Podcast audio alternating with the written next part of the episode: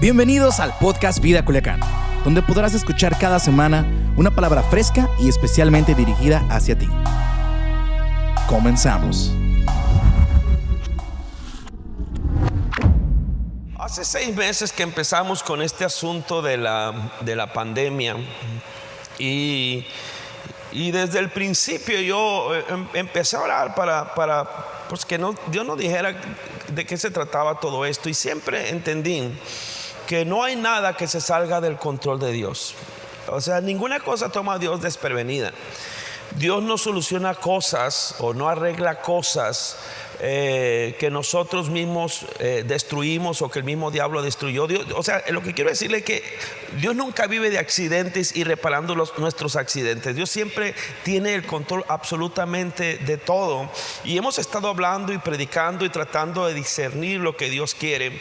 Y yo estoy convencido que al final la iglesia estará reposicionada, estará en un lugar más alto, estará en el plan más perfecto de Dios, como nunca antes. Así que quiero compartirles una palabra de parte de Dios que se encuentra por acá en Segunda de Crónicas, capítulo 11. Y vamos a indagar un poquito acerca de esto y espero que les sea de bendición como nos ha sido a nosotros. Y tenemos la historia de el rey Roboán, hijo de Salomón, que acababa de tomar eh, el reinado. Y quiero platicarles un poquito del de, contexto. Salomón había terminado mal su reinado. Luego vamos a leer un poquito en 1 Reyes capítulo 11, cómo Salomón claudicó al final de su vida, siendo el hijo de David, habiendo heredado el privilegio de un trono eh, que había sido y es desde luego el trono más grande que ha habido en la historia de Israel, el trono de David.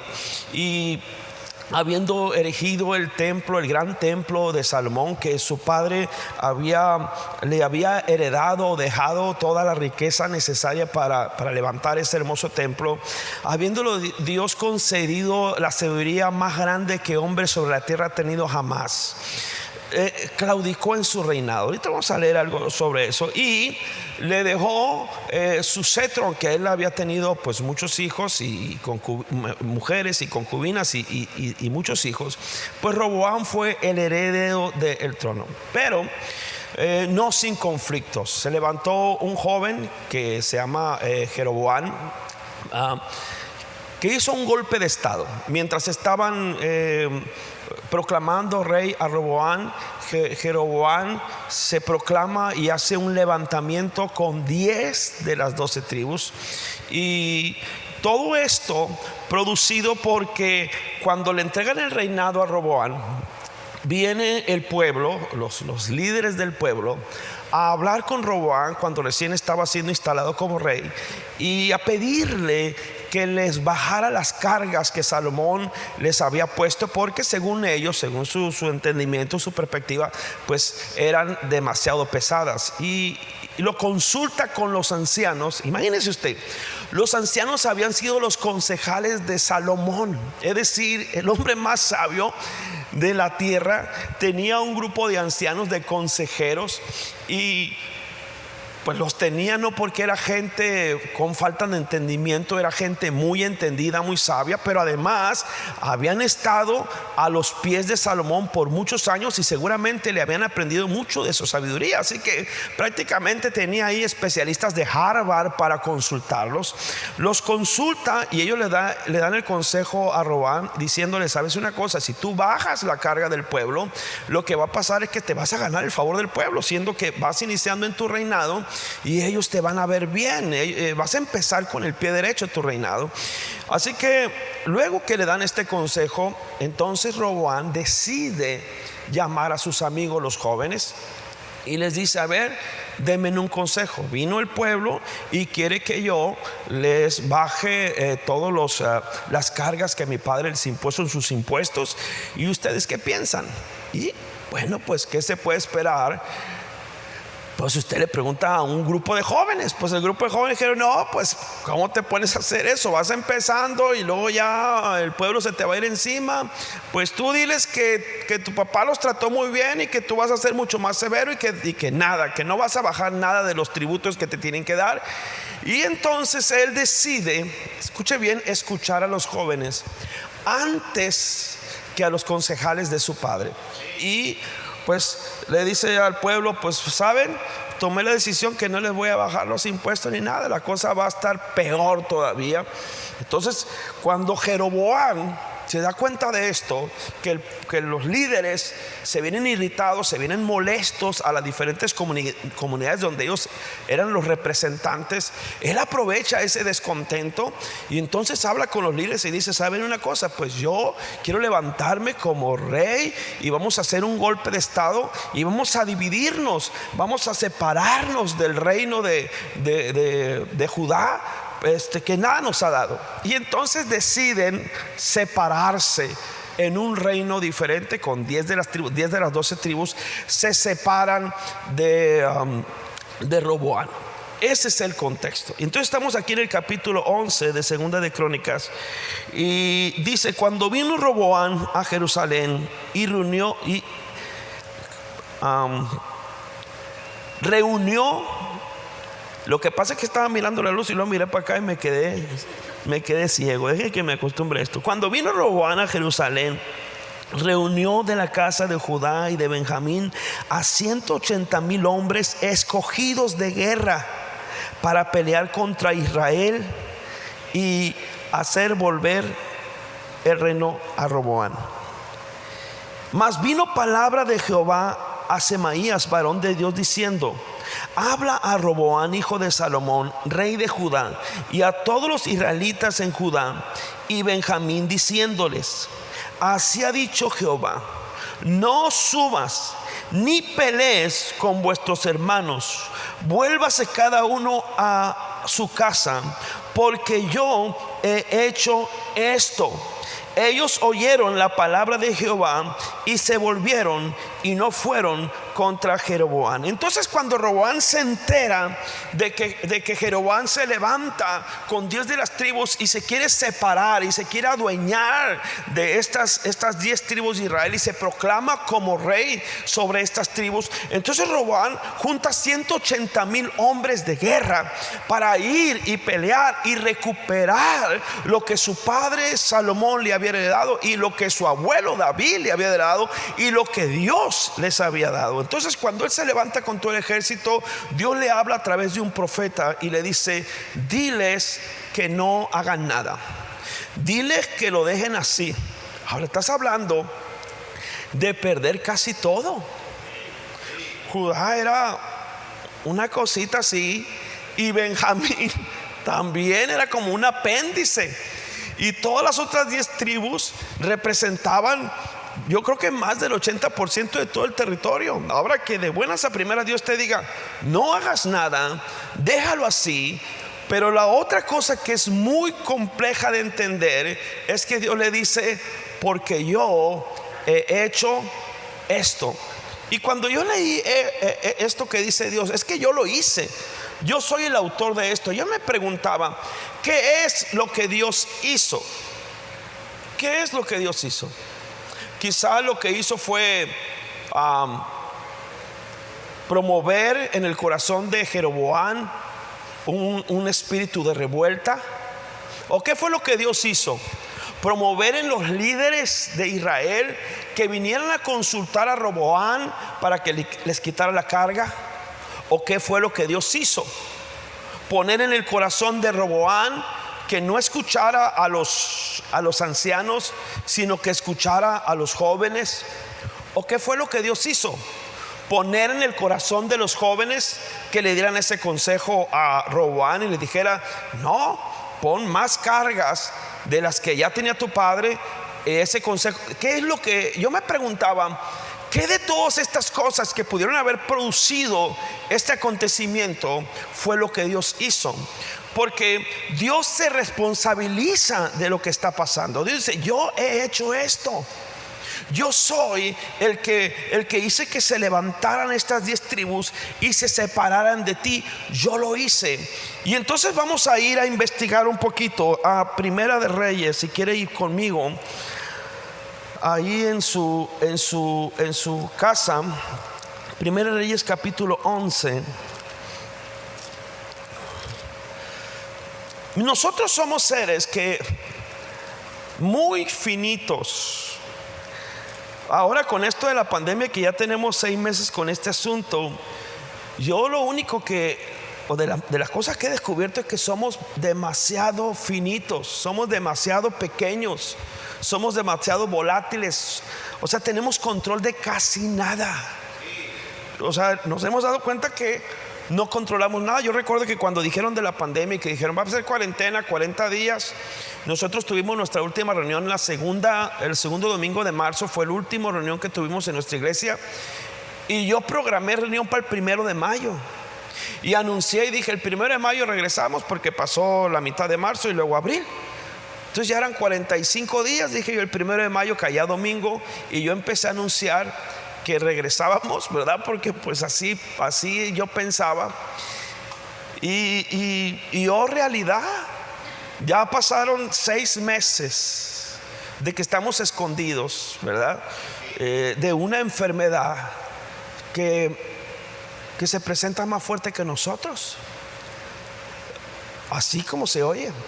O sea que nadie quiere enfrentar. Yo no veo quien en su sano juicio quiere enfrentarse con esa enfermedad. No, yo no conozco a nadie que sea medianamente inteligente que quiera hacerlo. Pero nosotros somos seres que la Biblia dice que Dios ha puesto eternidad en el corazón del hombre. Eso dice, es Eclesiastés capítulo 11 creo, sin que alcance el hombre a entender la obra que ha hecho Dios de principio a fin. Aunque Dios puso en nuestro corazón eternidad, nosotros no entendemos lo que Dios ya hizo, no lo que va a hacer. Dios ya hizo las cosas de principio a fin. Porque Dios ya, mire, si usted lee el libro de Apocalipsis, Juan, yo decía que Juan, eh, posiblemente, porque en el cielo la cuestión es eterna, el cielo, el cielo es atemporal, pues. El cielo no tiene tiempo, no hay pasado, ni presente, ni futuro. Eh, Isaías estuvo delante del trono de Dios, eh, lo estuvo el profeta Jeremías y estuvo Juan. Pablo dice que fue llevado al tercer cielo, que vio cosas que nadie ha visto jamás. Daniel tuvo visiones acerca de la eternidad. Y entonces es muy probable, pienso yo, que si el, cielo es atemporal, que en el cielo se hayan encontrado estos cinco o seis individuos o todos aquellos que alguna vez han tenido una revelación del cielo, es, probable que hayan coincidido en tiempo y espacio porque, y, que, y que estaban ahí y no se identificaron ni se reconocieron, pero como sea, lo que quiero decirles es que lo que Juan en el libro de Apocalipsis vio no es algo que para él iba a suceder, sino era algo que estaba sucediendo. Y no era como una escena en la que él eh, estaba viendo una, una escena teatral, una película, él estaba ahí en el momento en que estaban sucediendo las cosas, dice, yo, yo Juan vi. Y, y cuando tuvo, él estuvo ahí viviendo viendo, escuchando, olfateando, eh, comprobando. Él estuvo ahí. Él estuvo en el futuro. Y luego regresa Juan en el año 95 que escribió el libro Apocalipsis y muere. Y resulta que eso que sucedió para nosotros va a suceder.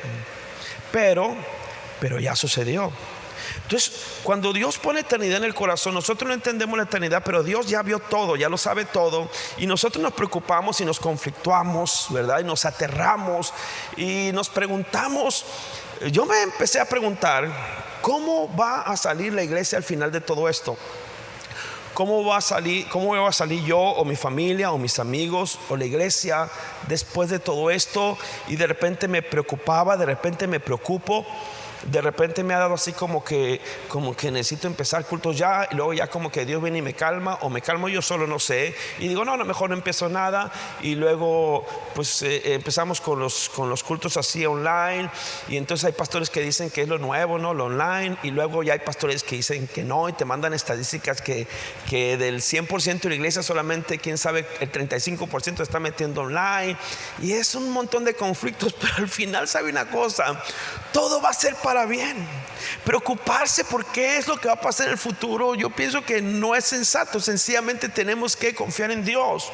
Y cuando yo veo que Dios le dice a, a, Robán, ni te muevas porque yo lo hice. Oye, me quitaste el 80% del reino y con esa frialdad me dices, no te muevas porque esta es algo que yo hice, dice Dios. Y cuando vamos al capítulo 11 de Reyes, alcanzamos a entender un poco, un poco la decisión que Dios toma. créame que sí sé leer, soy un buen lector. Nada más que ahorita, como estoy viendo la luz y luego volteo para acá, empiezo a ver una mancha negra. No sé si le pasa al, Fede o a mí nomás por los lentes. Pero ya está entrando el umbral. Ahí está. Pero el rey Salomón, fíjese lo que dice aquí. Pero el rey Salomón amó además de la hija de Faraón, a muchas mujeres extranjeras, a las de Moab, a las de Amón, a las de Don, a las de Sidón, a las Eteas gente de las cuales Jehová había dicho a los hijos de Israel, no os lleguéis a ellas, ni ellas se llegarán a ustedes, porque ciertamente harán inclinar vuestros corazones tras dioses. A estos pues se juntó Salomón con amor, y tuvo 700 mujeres reinas y 300 concubinas, y sus mujeres desviaron su corazón. Y cuando Salomón era ya viejo, sus mujeres inclinaron su corazón tras dioses ajenos y su corazón no era perfecto con Jehová su Dios como el corazón de su padre David. Porque Salomón siguió a Astoret, diosa de los sidonios, y a Milcon, ídolo abominable de los amonitas. E hizo Salomón lo malo ante los ojos de Jehová y no siguió cumplidamente a Jehová como David su padre. Entonces edificó Salomón un altar alto a Quemos, ídolo abominable de Moab, en el monte que está enfrente de Jerusalén, o sea, en la pura cara de Dios. Y a Moloch, ídolo abominable de los hijos de Amón. Así hizo para todas sus mujeres extranjeras, las cuales quemaban incienso y ofrecían sacrificios a sus dioses. Y se enojó Jehová, pues ¿cómo no se iba a enojar? Si hizo de Jerusalén el lugar que Dios había escogido para su habitación y que le había entregado a su padre David, un hombre conforme al corazón, hizo de ese lugar, pues ahora un carnaval de paganismo. Y Dios se enoja con Salomón. Se enojó Jehová contra Salomón por cuanto su corazón se había apartado de Jehová, Dios de Israel, que se había aparecido dos, que se le había aparecido dos veces. Y le había mandado acerca de esto que no siguiese a dioses ajenos, mas él no guardó lo que le mandó Jehová. Y dijo Jehová a Salomón, por cuanto había esto en ti y no has guardado mi pacto y mis estatutos que yo te mandé, romperé de ti el reino y lo entregaré a quién? A tu siervo. ¿De quién está hablando? De Jeroboam, el que se rebeló contra su hijo Roboán. Sin embargo, no lo haré en tus días por amor a David, tu padre. Lo romperé de la mano de tu hijo pero no romperé todo el reino, sino que daré una tribu a tu hijo por amor a David, mi siervo, y por amor a Jerusalén, la cual yo he elegido. Entonces, aquí empieza a haber una explicación. Cuando, cuando Jeroboam se levanta, ¿verdad? Y, toma esos diez reinos y se proclama rey. Y entonces Roboán toma 180 mil hombres y con justicia, porque era, era su reino, la herencia de su padre, se quiere levantar, le dice a Dios, para porque yo lo hice. Y le voy a decir una cosa. Si Dios hubiera actuado de otra manera, le hubiera quitado no diez tribus, sino hubiera dejado sin ninguna tribu a Salomón, porque lo que hizo Salomón fue gravísimo. Dice él, me aparecí dos veces a ti. O sea, tuviste una visión de mí y me sales con, levantó dioses abominables y a uno de ellos le hace eh, un altar en puro enfrente de la cara de Dios, de donde estaba el templo, enfrente donde estaba un monte, ahí frente al templo de Dios le levanta a un ídolo, a un altar. Y, y hizo cosas abominables y lo que debió Dios haber hecho es quitarle totalmente, pero dice, pero por amor a tu Padre y por amor a Jerusalén, voy a dejar una tribu, la tribu de Judá, se la voy a dejar a tu hijo. Entonces cuando lo que parece una injusticia Cuando Dios le dice a Roboán, no muevas un dedo, no hagas nada porque yo lo hice, y nosotros indagamos las razones, no podemos nosotros ver tan al pasado, ni tampoco podemos ver tan al futuro, pero Dios lo ve todo. Y todo lo que Dios hace es perfecto. Y todo lo que Dios hace tiene propósito. Y todo lo que Dios hace tiene una razón. Y entonces Roboán dice que obedece. Vea lo que dice ahí mismo, estamos en el capítulo 11 del versículo, versículo 26.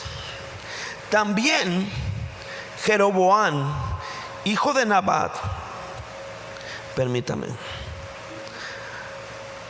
Efrateo de Sereda, siervo de Salomón, cuya madre se llamaba Serúa, la cual era viuda, alzó su mano contra el rey Jeroboán, alzó su mano contra Salomón. Este que se levantó con los diez reinos, nos explica aquí, nos narra la historia. La causa por la cual este alzó su mano contra el rey fue esta. Salomón edificando a Milón, cerró el portillo de la ciudad de David, su padre, y este varón, Jeroboán, fíjese, era valiente y esforzado. Fíjese lo que era. Era un hombre valiente, Jeroboam, era un hombre forzado. Viendo Salomón al joven que era un hombre activo, era valiente, esforzado y activo. ¿Qué hizo Salomón?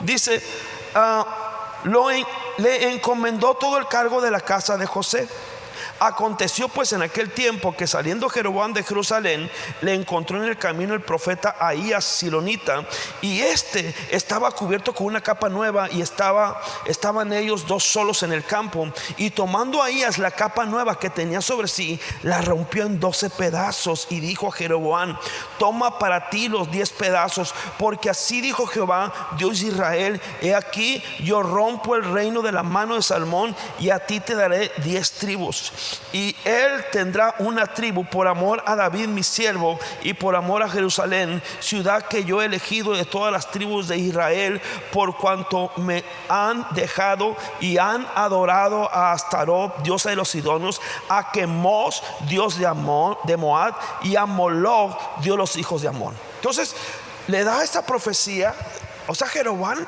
era un hombre entendido, era un hombre activo y estaba bien con el rey. Y de repente se encuentra con el profeta. El profeta le dice, agarró su capa el profeta, la, rompe en dos y le dice, ten, toma diez pedazos porque voy a romper el reino, te voy a dar diez tribus a ti. Hijo, y Jeroboam, ¿verdad? No me ponerse a pelear con Dios. Y entonces le da los diez pedazos y se entera Salomón. Fíjate que el profeta se encontró con Jeroboam y Jeroboam y la debía. Y, y, escuche, era un hombre al cual Salomón le había dado confianza porque era un buen joven. Y entonces se la agarra los 10 pedazos. Y entonces ah, Salomón se enoja y, lo, y, lo, busca matar. Y este Jeroboam huye a Egipto, se va a Egipto. Esta es la historia. Y entonces cuando, cuando ya ponen a Roboán como rey, regresa Jeroboam y entonces se vienen los líderes a hablar con Roboán para que les quite la carga, Vienen los ancianos y le dan el consejo, Robán llama a los jóvenes, ¿verdad? Y los jóvenes dicen, no, ponle más carga, les ponen más carga, se van bien enojados todos los líderes del pueblo y Jeroboam aprovecha la oportunidad y entonces se levanta eh, eh, y, se, y se proclama rey sobre diez tribus. Y entonces cuando yo me preguntaba por qué, qué es lo que Dios hizo, qué es lo que Dios provocó, Dios me llevó hasta este capítulo 11 para decirme, yo tengo todo bajo control y aunque tú hay cosas que no entiendes, todo tiene una razón y todo tiene un motivo. Dios, Dios va a hacer cosas muy grandes en nuestras vidas. Dios va va a hacer cosas extraordinarias en nuestras vidas. Dios tiene un proyecto para tu vida, pero hay veces que el consejo de Dios es, no hagas nada. Hay veces que el consejo es no hagas nada porque, fue lo que le dijo, no hagan nada porque yo he hecho esto. A veces te encuentras peleando con Dios, a veces queriendo solucionar problemas o enfrentar problemas o enfrentando lo que tú crees que es una injusticia, te hallas peleando contra la voluntad de Dios porque Dios estaba resolviendo un problema que había levantado Salomón. Ahora, fíjese, fíjese el asunto. Aquí en el capítulo, le voy a hablar tres cosas. El capítulo 11, verso 5 de ahí de Crónicas. Ya le dice Dios, yo hice esto, para. Y entonces se para, se para. porque Dios tenía un objetivo. Dios tenía el objetivo de eh, reedificar lo que Salomón había destruido, de santificar lo que Salomón había contaminado. Dios tenía un propósito. Nosotros tenemos muchos propósitos. Nosotros tenemos ah, muchas ideas y muchos sueños y muchos pensamientos, pero Dios tiene un propósito. Dios tiene un pensamiento y nosotros estamos aquí para servir los pensamientos, los proyectos y la visión de Dios. Nosotros somos instrumentos solamente, somos solamente ah, barro en sus manos para que haga su obra. Y entonces, miren, cuando le da el consejo Los jóvenes le dan el consejo a Roboán y le dicen, ponles cargas. ¿Por qué Roboán no fue lo suficientemente entendido, inteligente, prudente para decir, pero ¿cómo le voy a hacer yo caso a estos? Teniendo de aconsejarle a los amigos de mi padre. Que mi padre es el hombre más sabio de la tierra y vivieron, no sé, 15, 20 años al lado de él. ¿Por qué no tuvo esa, esa cordura? ¿Y por qué si la tuvo cuando viene el profeta y le dice, no hagas nada, no te muevas, porque Dios dice que yo he hecho esto? Y dice que entonces Robán obedeció. Y uno, no, uno no, no, no termina entendiendo a veces, porque hay veces que personas sensatas cometen acciones imprudentes. Y porque a veces personas imprudentes toman acciones sensatas. O sea, en los errores de otros muchas veces viene tu bendición. En la injusticia de otros, muchas veces viene tu bendición. Es más, muchas veces en tus errores es que Dios es promovido más que en tus aciertos. Muchas veces cuando tú cometes un error, Dios es exaltado. Pero, pero bueno, aquí está Roboán y empieza a tomar algunas decisiones muy inteligentes. Versículo 5. Y habitó Roboán en Jerusalén, pues ¿qué le quedaba, no? No había más. Y edificó ciudades, ¿para qué? Para fortificar Judá. Y lo primero que, que, que quiero hablar al respecto es, fortalece lo que te queda, lo que tienes. Miren, ¿cómo nos lamentamos, a veces los pastores, nos preocupamos tanto y ponemos tanta atención en lo, en lo que no tenemos o en lo deficiente. Yo tengo que confesar que he pasado dos o tres o más noches, bueno, para ser sincero, 200 o 300 o más noches, por una persona que está dando lata, pues que hizo un comentario, que hizo un comentario. Ah, yo no sé por qué el pastor este pintó de ese color. La verdad que regazón. Y, más, y ni siquiera sé si lo dijo así, pero me lo dijeron, me dijeron que dijeron, que le dijeron, que dijeron que alguien dijo. Y eso me lo dicen a mí. Ese día fue un culto precioso, una predicación no, se acercaron tres o cuatro y te dijeron, pastor, hombre, qué baro, qué sermón, pastor. Ese fue un día glorioso, fue usted a comer sushi. Y entonces le llega un mensaje de WhatsApp, pastor fulano dijo, y, y armado en el corazón, y ahí está uno tres o cuatro noches, eh, horas, perdón, sin conciliar el sueño, preocupado, ¿verdad? Y más si le dicen, y fulano está de acuerdo con él. No, hombre, eso es, eso es para que te llevan a terapia intensiva. Y, y dice, dice, fortificó Judá. No tenía más. Fue lo único que le dejaron. Y puso toda su atención en lo poco que tenía. Y a veces cuando Dios te dice, yo estoy haciendo lo que estoy haciendo, para que tú pongas atención en lo que tienes. Y yo creo que en esta pandemia, si algo sé yo ahora, después de seis meses, es qué es lo que tengo. Yo sé, Yo sé qué es lo que tengo. Ahora ya sé. Sé quiénes son. Sé con quiénes puedo contar. Siempre. Las, las 24 horas del día. Los 30 de la semana. Sé quiénes. Llueve, truene o relampaguea. De lejos o de cerca. Si me ven o no. Si me escuchan o no. Sé, sé con quién puedo contar. Y entonces estoy poniendo mi atención en eso, en lo que tengo. Dice, fortalecer lo que tengo, fortalece lo que tienes. Esos que están contigo, esos que, que te rodean, fortalecelos. Dales toda tu atención a ellos. Fíjese, dice aquí el versículo, si va al versículo que sigue, el versículo 11 dice, reforzó también las fortalezas. O sea, Fortalece a aquellos que están contigo, pero que no forman parte de, tu ministerio. Es decir, hay gente que está ahí, que no se ve, que no pinta, pues, pero están ahí. Fortalece a esos. No han dado todavía el paso de madurez, no son tan brillantes como otros. Muchas cosas no son tan fuertes, son débiles, pero están ahí. Es lo que te queda, es lo que tienes fortalece a eso. Dice, pero fortalece tus fortalezas. Aquella gente que es fuerte, aquellos líderes prominentes, la gente de excelencia, de eficacia, dice, esas fortalezas a las más fuertes. En este momento en el que Dios te está deteniendo y te está diciendo, estate quieto, quédate ahí, fortalece lo que tienes débil y fortalece lo fuerte, pero céntrate en lo que tienes. Deja de mirar las diez tribus que perdiste y centra tu atención en Judá. Ese es el primer consejo. Le voy a dar el segundo consejo. ¿Qué fue lo que? Oye, ¿qué? No, si no cobro por minuto, cobro por sermón. Si predico media hora o una hora la misma, hombre, Claudita. Y entonces, ¿dónde estamos? Aquí. O sea, si sé leer, gente, les vuelvo a repetir que ustedes deberían de estar aquí. Volteas aquí abajo y no ves más que una mancha negra.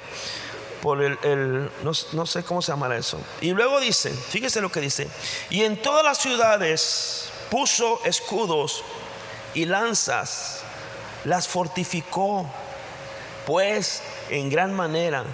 Y Judá y Benjamín le estaban sujetos. Pero dos tribus.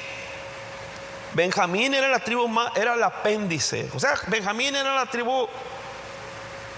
Acuérdese que Benjamín había sido diezmado. ¿Se acuerda usted cuando la matanza de los hombres de Benjamín? ¿Cuántos se acuerdan de eso?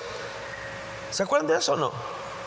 Cuando, cuando, cuando agarraron y violaron a la, a, la, muchacha que ella y que hacen venganza a las demás tribus, casi exterminan a la tribu de Benjamín. Entonces la, tribu de Benjamín era un apéndice, era una tribu muy pequeña. Y entonces se queda con eso, pero dice que le estaban sujetos.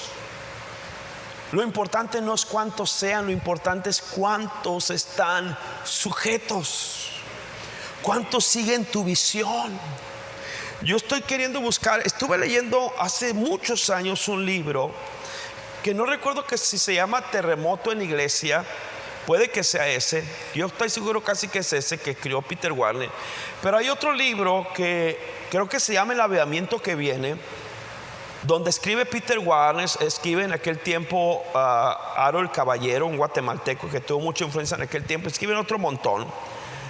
Pero un pastor muy prominente de Honduras le preguntaron acerca de su liderazgo.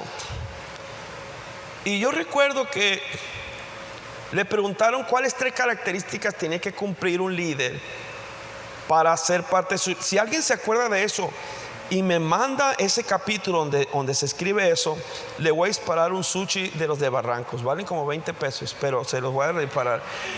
Si me manda dónde está eso, porque lo he buscado como un loco, porque cuando él le preguntan a este hombre, porque estaban hablando mucho acerca de, eh, en todo el movimiento de la reforma apostólica, de la autoridad que Dios estaba regresando al pastor, dice, ¿qué características tienen que tener? Y él dice tres, y quiero este libro, quiero reencontrarlo, porque lo presté, porque me acuerdo de dos y la tercera no me acuerdo, pero me acuerdo de dos plenamente. Y dijo, si usted quiere ser líder en mi iglesia, tiene que reunir tres características. Me acuerdo de dos. La primera es, usted tiene que estar de acuerdo con mi visión. Eso es lo primero. Y la segunda, ah, dice, y usted tiene que ser mi amigo. Y hay gente que dice, es que el pastor tiene líderes a puros amigos. Sí, amados hermanos, vamos a tener de líderes a nuestros amigos. Eso es sensato, es entendido. Entonces, si tú quieres ser líder en tu iglesia, tienes que hacerte amigo del pastor y saber ser amigo, porque el hombre que hace amigos debe comportarse como un amigo. Y entre las características de la amistad está la lealtad, la fidelidad. Entonces, y, cuando no, mire, el matrimonio es un asunto de lealtad y de fidelidad. Yo puedo concordar con mi esposa en muchas cosas y en otras muchas no. Puedo molestarme con mi esposa, pero nunca es alterada mi lealtad hacia ella. Yo le soy leal y fiel a mi esposa, estando yo en acuerdo o en desacuerdo con ella. Eh, eh, entonces, esa es la amistad. Acuérdese que Jesús llegó y entonces los discípulos eran sus, discípulos, luego fueron que sus siervos, sus siervos, y luego dice, ya no los voy a llamar que eh, siervos, les dice él, sino que les voy a llamar que mis amigos. Entonces los discípulos que fueron fieles a la visión de Jesús, escuche bien, que no se apartaron de la visión de Jesús, aun cuando Él se fue, era porque eran amigos de Jesús. No eran seguidores, eran amigos. Y el liderazgo, si el pastor quiere que el liderazgo continúe con la visión que Él plantó, tiene que asegurarse que, quienes están en liderazgo sean sus amigos. Y eso es algo que nos enseñó Jesús. Así que dice, le estaban sujetos. Así que fortalece los pocos que están contigo. Los que son débiles o los que son fuertes, pero que te quedan, a esos fortalecelos, porque es gente que está en sujeción a tu visión. Y lo dice aquí el versículo 13, los sacerdotes y levitas que estaban en todo Israel se juntaron a él desde todos los lugares donde vivían, porque los levitas dejaban sus ejidos y sus posesiones y venían a Judá y a Jerusalén, pues Jeroboam y sus hijos les excluyeron del ministerio de Jehová y él designó sus propios sacerdotes para sus lugares altos y para los demonios y para los becerros que él había hecho. Fíjese qué cosa tan preciosa. Salomón contaminó Jerusalén. Esa es la verdad. Levantó tres ídolos abominables. Llenó Jerusalén de abominación. Y aunque tú piensas que lo que Dios está haciendo contigo tiene que ver contigo, las cosas que nosotros sabemos, hacemos nunca tienen que ver contigo, tienen que ver con Él. Nosotros estamos aquí para que su gloria sea enaltecida, para que su reino se engrandezca y para que reciba la alabanza. Todo tiene que ver con Él, no tiene que ver contigo. Entonces cuando Roboam ve y él piensa que Dios lo está poniendo ahí para reinar.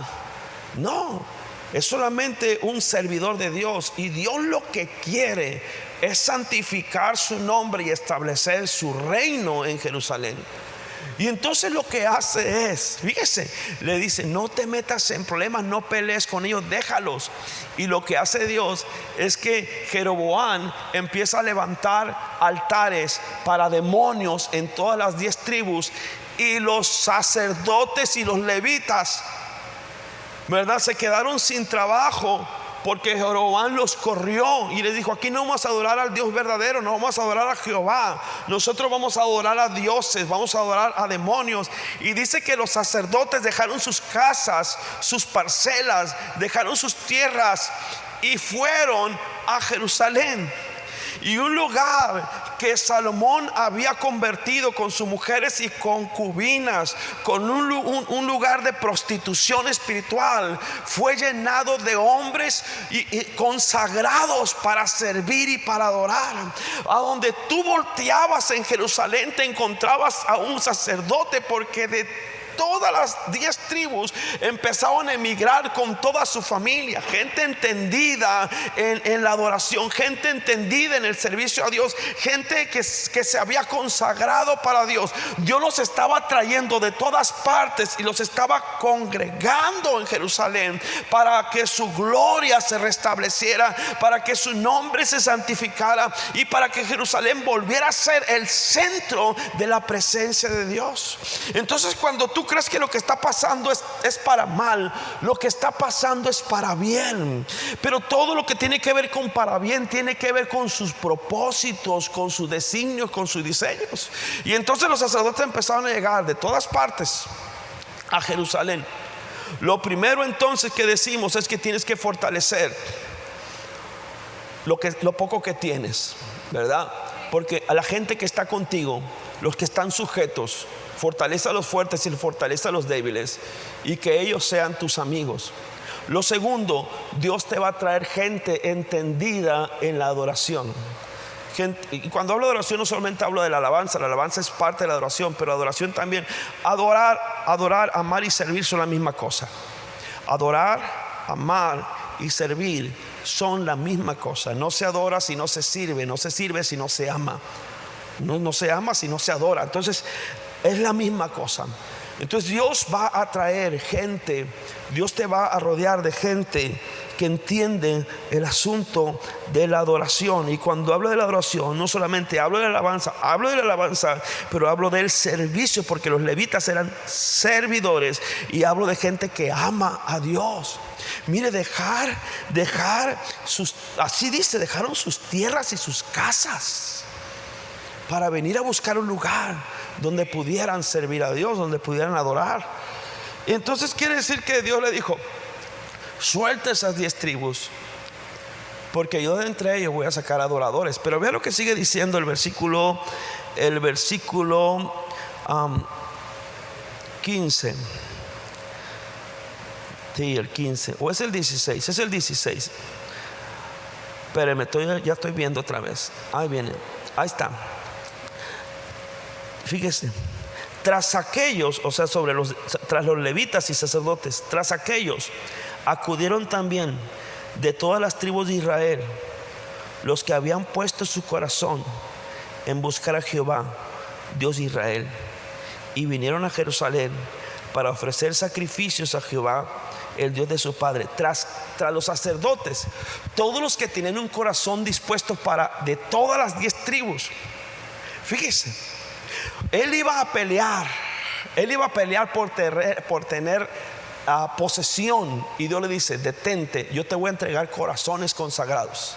La, la Biblia dice que Dios busca adoradores que adoran al Padre como en espíritu y en verdad. Dios le dice a Roboán, detente Roboán, y no le explica nada. Roboán solamente obedece y se detiene. Y entonces Dios empieza a buscar en todas las tribus, en las diez tribus, gente que quiere buscar a Dios y los empieza a sacar de los rincones de los pueblos. Gente que dice, yo no quiero adorar a los demonios y los empieza a traer a Jerusalén porque estaban en una búsqueda de Dios. Y, y Dios te va a rodear de gente buscadora de gente que ama la presencia de Dios, de gente que quiere tener intimidad y relación con Dios. Así que a veces no vale la pena pelear. Es, a veces nos encontramos peleando con Dios. Si Roboán se hubiera levantado a querer defender su derecho, se encontraría peleando con Dios. Ahora, cuando Dios le dice, yo he hecho esto, ¿y cuál era la razón? La razón es que tu padre llenó este lugar de fornicación, llenó este lugar de pecado y eso trae un juicio, pero yo soy misericordioso, yo debo haberte quitado todo, sin embargo te dejé a ti. Por amor a David mi siervo y por amor a Jerusalén, tú Roboán, eres un privilegiado. Quiero decirle algo, donde quiera que tú estés, si tú eres un líder de células, si tú eres eh, el que dirige la alabanza y tu grupo no son más que tres personas con guitarras, si tú estás sirviendo en un rancho, si tú estás sirviendo en un ejido, una misión, tú eres un privilegiado Dios te escogió y te puso ahí. Y no tienes que pelearte con Dios porque no te ha dado más. Robán dijo, ¿y por qué me quedo solamente con una tribu pudiendo tener diez? Porque tú eres privilegiado. Tú eres un privilegiado. Dios tiene propósitos y Dios te va a rodear de las personas adecuadas. Y termino con esto que dice, así, que dice el versículo 17, así fortalecieron el reino de Judá. Y que dice, y confirmaron a Roboán, hijo de Salomón, por tres años. ¿Qué fue lo que hicieron? Fortalecieron y, y confirmaron. Lo que Dios va a hacer con la gente que te va a poner alrededor es que es gente que te va a fortalecer y es gente que te va a confirmar. ¿Sabe una, ¿Sabe una cosa? Muchas veces nosotros le prestamos atención a gente que ni nos fortalece ni nos confirma. Siempre habrá gente que te quedará debilitar. Y siempre habrá gente que no te confirma. O sea, ¿qué es debilitar? Gente que te, roba las energías. Gente que te roba la, la atención. O sea, escúchame. Nosotros estamos aquí para ganar almas. Nosotros como pastores o como líderes tenemos muchos problemas que resolver todos los días. Como para andar lidiando con gente que no esté de acuerdo donde pusimos la taza del baño. La verdad que esas cosas, ¿verdad? Dice uno, qué necesidad tiene la gente de averiguar que por qué la taza la puso de este lado o del otro, pues cuando estamos atendiendo situaciones serias, cuando nos habla gente que tiene gente que tiene a su familiar eh, hospitalizado por el COVID y nos está pidiendo que oremos y que, o sea, usted cree que, que lo que usted está haciendo alegando por una trivialidad, eso es debilitar. Y y sabe que es confirmar cuando usted dice, yo creo que mi pastor es un hombre de Dios, yo creo que mi líder es, es, un líder entendido, sabio, yo creo que Dios lo puso, yo creo que mi líder de alabanza es la persona que Dios ha puesto, eso se llama confirmar, pero cuando usted no habla así, usted desacredita, usted no está confirmando. Y entonces lo que esta gente hizo, lo que, lo que esta gente hizo fue fortalecer y confirmar amigos. Los amigos fortalecen y los amigos confirman. Yo me acuerdo cuando, y con esto voy a terminar, cuando nosotros empezamos aquí, eh, hace como seis años, una de las primeras reuniones, cuando empezamos a tener reuniones los domingos, pues un domingo no llegaba nadie, teníamos la reunión en las tardes. Nadie llegaba, nadie. Entonces, pues estaban mis hijos ahí y yo me agüitaba por mis hijos, pues yo me agüitaba por mis hijos, a mí no me importaba, me agüitaba por mis hijos porque mis hijos los primeros años, un año, dos años, no querían estar aquí en Culiacán, no querían, o sea, Culiacán está muy bonito lo que usted quiere, pero ellos estaban aquí regañadientes, porque ellos se criaron en Obregón, crecieron en Obregón, allá tenían toda su familia, su vida la tenían allá. Entonces, pues decían, bueno, venimos de allá, de tener una iglesia, a estar aquí el domingo esperando a ver si a alguien se le ocurre entrar. Entonces estaban mis hijos allá, ya, conectaron las dos bocinas que teníamos, estaban esperando. Y yo me agüitaba muy feo. Y entonces salí yo afuera de, donde teníamos las reuniones allá. Eh, y, estaba en la banqueta yo. A ver si veía alguien. Una nube, ¿no? Como Eliseo. Que me diera una poca de alegría. Y, no, y porque sí le prediqué, honestamente le prediqué varios domingos, nomás a mi esposa y a mis hijos, eso es real. Y entonces estaba yo así, bien aguitado, bien sacado de onda. Y entonces en eso llega mi amigo Jonah, algunos lo conocen. Entonces Jonah es así como que desenfadado, pues. Es así como que, así sé su carácter. Nunca se me va a olvidar. Jamás se me va a olvidar. Porque yo, yo hay, hay cosas que yo que yo, para los cuales soy muy malo, pero yo soy buen amigo. O sea, yo sé ser amigo. Y entonces llega el Jonah y me dice, ¿qué está haciendo aquí, amigo? Y yo, para entonces yo estaba chiflando un corito, estaba así como que estoy bien contento, ¿no? Y, y llega mi amigo y me dice, ¿qué está haciendo, amigo? No, le digo, aquí estaba afuera parado. Y él me dice, no te agüites. Yo pienso que no pude disimular mi frustración. Me dijo, no te agüites, no pasa nada. Vente, me dijo. Y me pegó un, manazo en la espalda. Hay que empezar el culto. Y antes ya me sacudí. Y ya me metí a la reunión. Y entonces, Pues mi amigo Jonah tiene muchas virtudes y muchos defectos. Pero, pero luego después de un tiempo uno aprende, porque la Biblia se lo enseña, de que te debes de rodear de gente que te fortalezca. ¿Sí? Gente que te fortalezca y gente que te confirme. Y esos son amigos. Así que hay que prestarle atención a esa gente. Hay que prestarle a ellos atención. Porque Dios va a cumplir su propósito en esa gente, dice. Y trajo sacerdotes y trajo levitas y todos aquellos que tienen un corazón dispuesto a buscar a Dios. Entonces, ¿qué pasó con Roboán? Dios lo rodeó, no de una multitud, lo rodeó de adoradores. Porque a lo que Dios le más importa es reivindicar su nombre. Lo más importante y nos cuán, cuán grande es el reino de Roboán, con cuánto se quedó Jeroboam y con cuántos. Ahora, la cantidad importa, sí importa la cantidad y vamos a ganar tantas almas como no sea posible. No me malentienda, lo que estoy diciendo es esto: procura ponerle atención a la gente que está contigo. Presta tu atención a ellos, a los que te fortalecen, a los que te establecen, a los que te confirman. Préstales atención a ellos y, entonces Dios va a cumplir su propósito. Dios todo lo que hace tiene un propósito. Yo estoy convencido en todo este tiempo, si yo tengo que ser honesto, yo he orado por todos los que tienen COVID, por toda la gente que tiene COVID. Hemos orado por mucha gente, todos los días estamos orando. Pero respecto a la pandemia, yo le he dicho a Dios desde que empezó, Señor, levanta esto el día que tú lo quieras. Cuando se haya cumplido perfecta y cabalmente tu propósito, entonces levántalo. Mientras estaremos aquí sirviéndote con todo el corazón. Amén. Así que vamos a hacer una oración eh, corta, pequeña, ahí donde estás en tu casa. Ayúdame a orar y dile, Señor, en medio de esta pandemia, tú tienes un, un porqué. Tú tienes una razón y permíteme centrarme en lo importante. Permíteme no olvidarme que tú me has dado cosas. Te ha dado tu familia. A veces estás tan enojado con tu patrón por lo que te dice y te olvidas que tienes una esposa en tu casa que te ama. Y estás enchilado, pues. Estás enojado, malhumorado. Déjate de eso. Tienes unos hijos ahí. Pon atención a las cosas que importan. Pon atención a las, a las personas que están contigo. Y Dios va a cumplir su propósito en tu vida y en tu familia, y en tu iglesia, y en tu ministerio, cabalmente. Pero tú tienes que entenderlo. Padre, te damos gracias porque tú eres bueno, grande, santo, misericordioso, digno de gloria, digno de alabanza. Señor, estamos aquí como Roboán.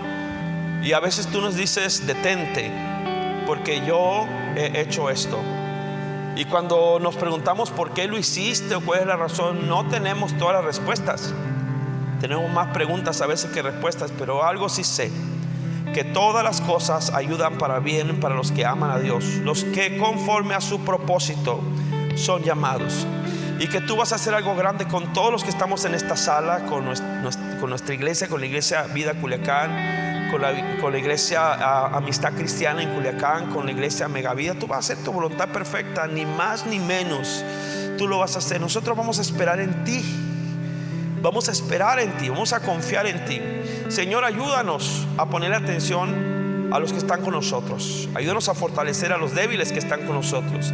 Ayúdanos a fortalecer nuestras fortalezas.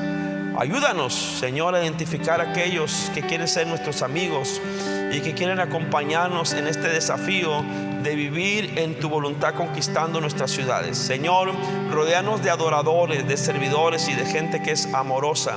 Y Señor, también trae a nuestras vidas gente buscadora, gente que te ama, gente que ora, gente que busca tu presencia. Que logremos, Señor, eh, llenar nuestras iglesias de gente apasionada por ti, Padre, porque eso hará la diferencia, Señor, en nuestras ciudades, en el nombre glorioso y maravilloso de Jesús.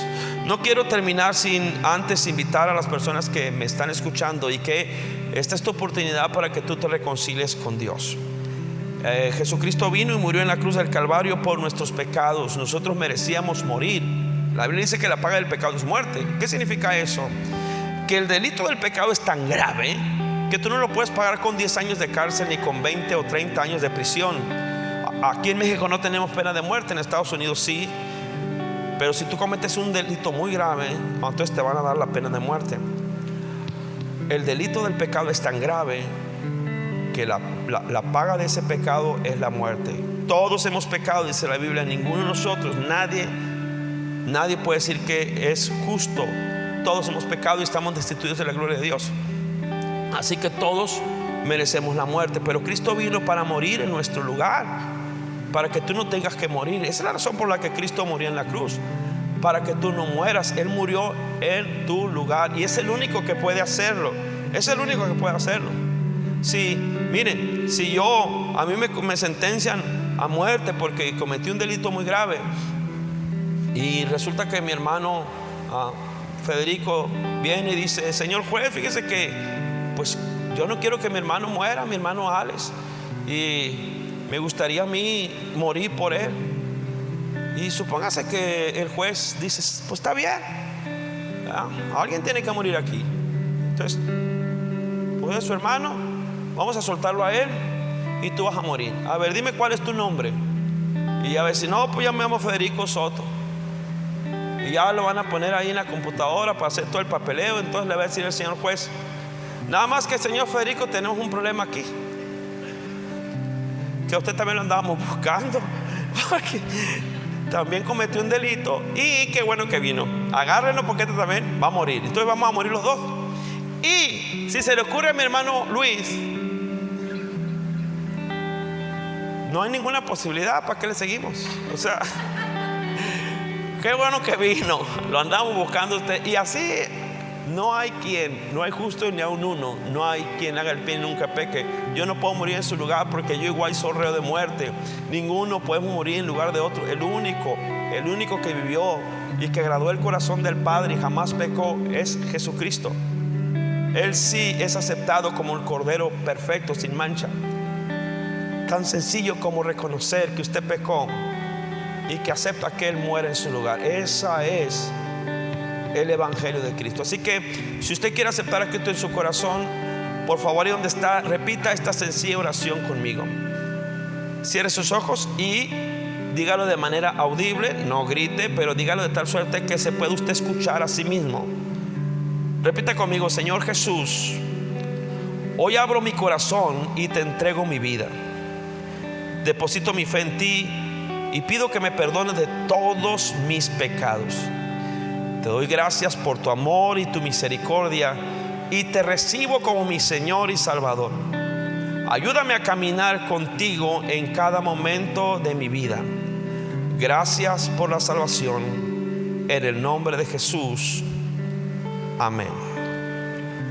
Dios les bendiga. Gracias por ser parte de la comunidad Vida Culiacán. Nos encantaría que pudieras compartir este podcast con tus familiares y amigos. No olvides suscribirte a nuestro podcast a través de todas las plataformas de audio, como Apple Podcast, Spotify y YouTube. También recuerda que nos puedes seguir a través de nuestras redes sociales como arroba Vida Culiacán en Instagram y Vida Culiacán en Facebook. Haznos llegar tus dudas y contáctate con nosotros a través de estos medios. Hasta la próxima.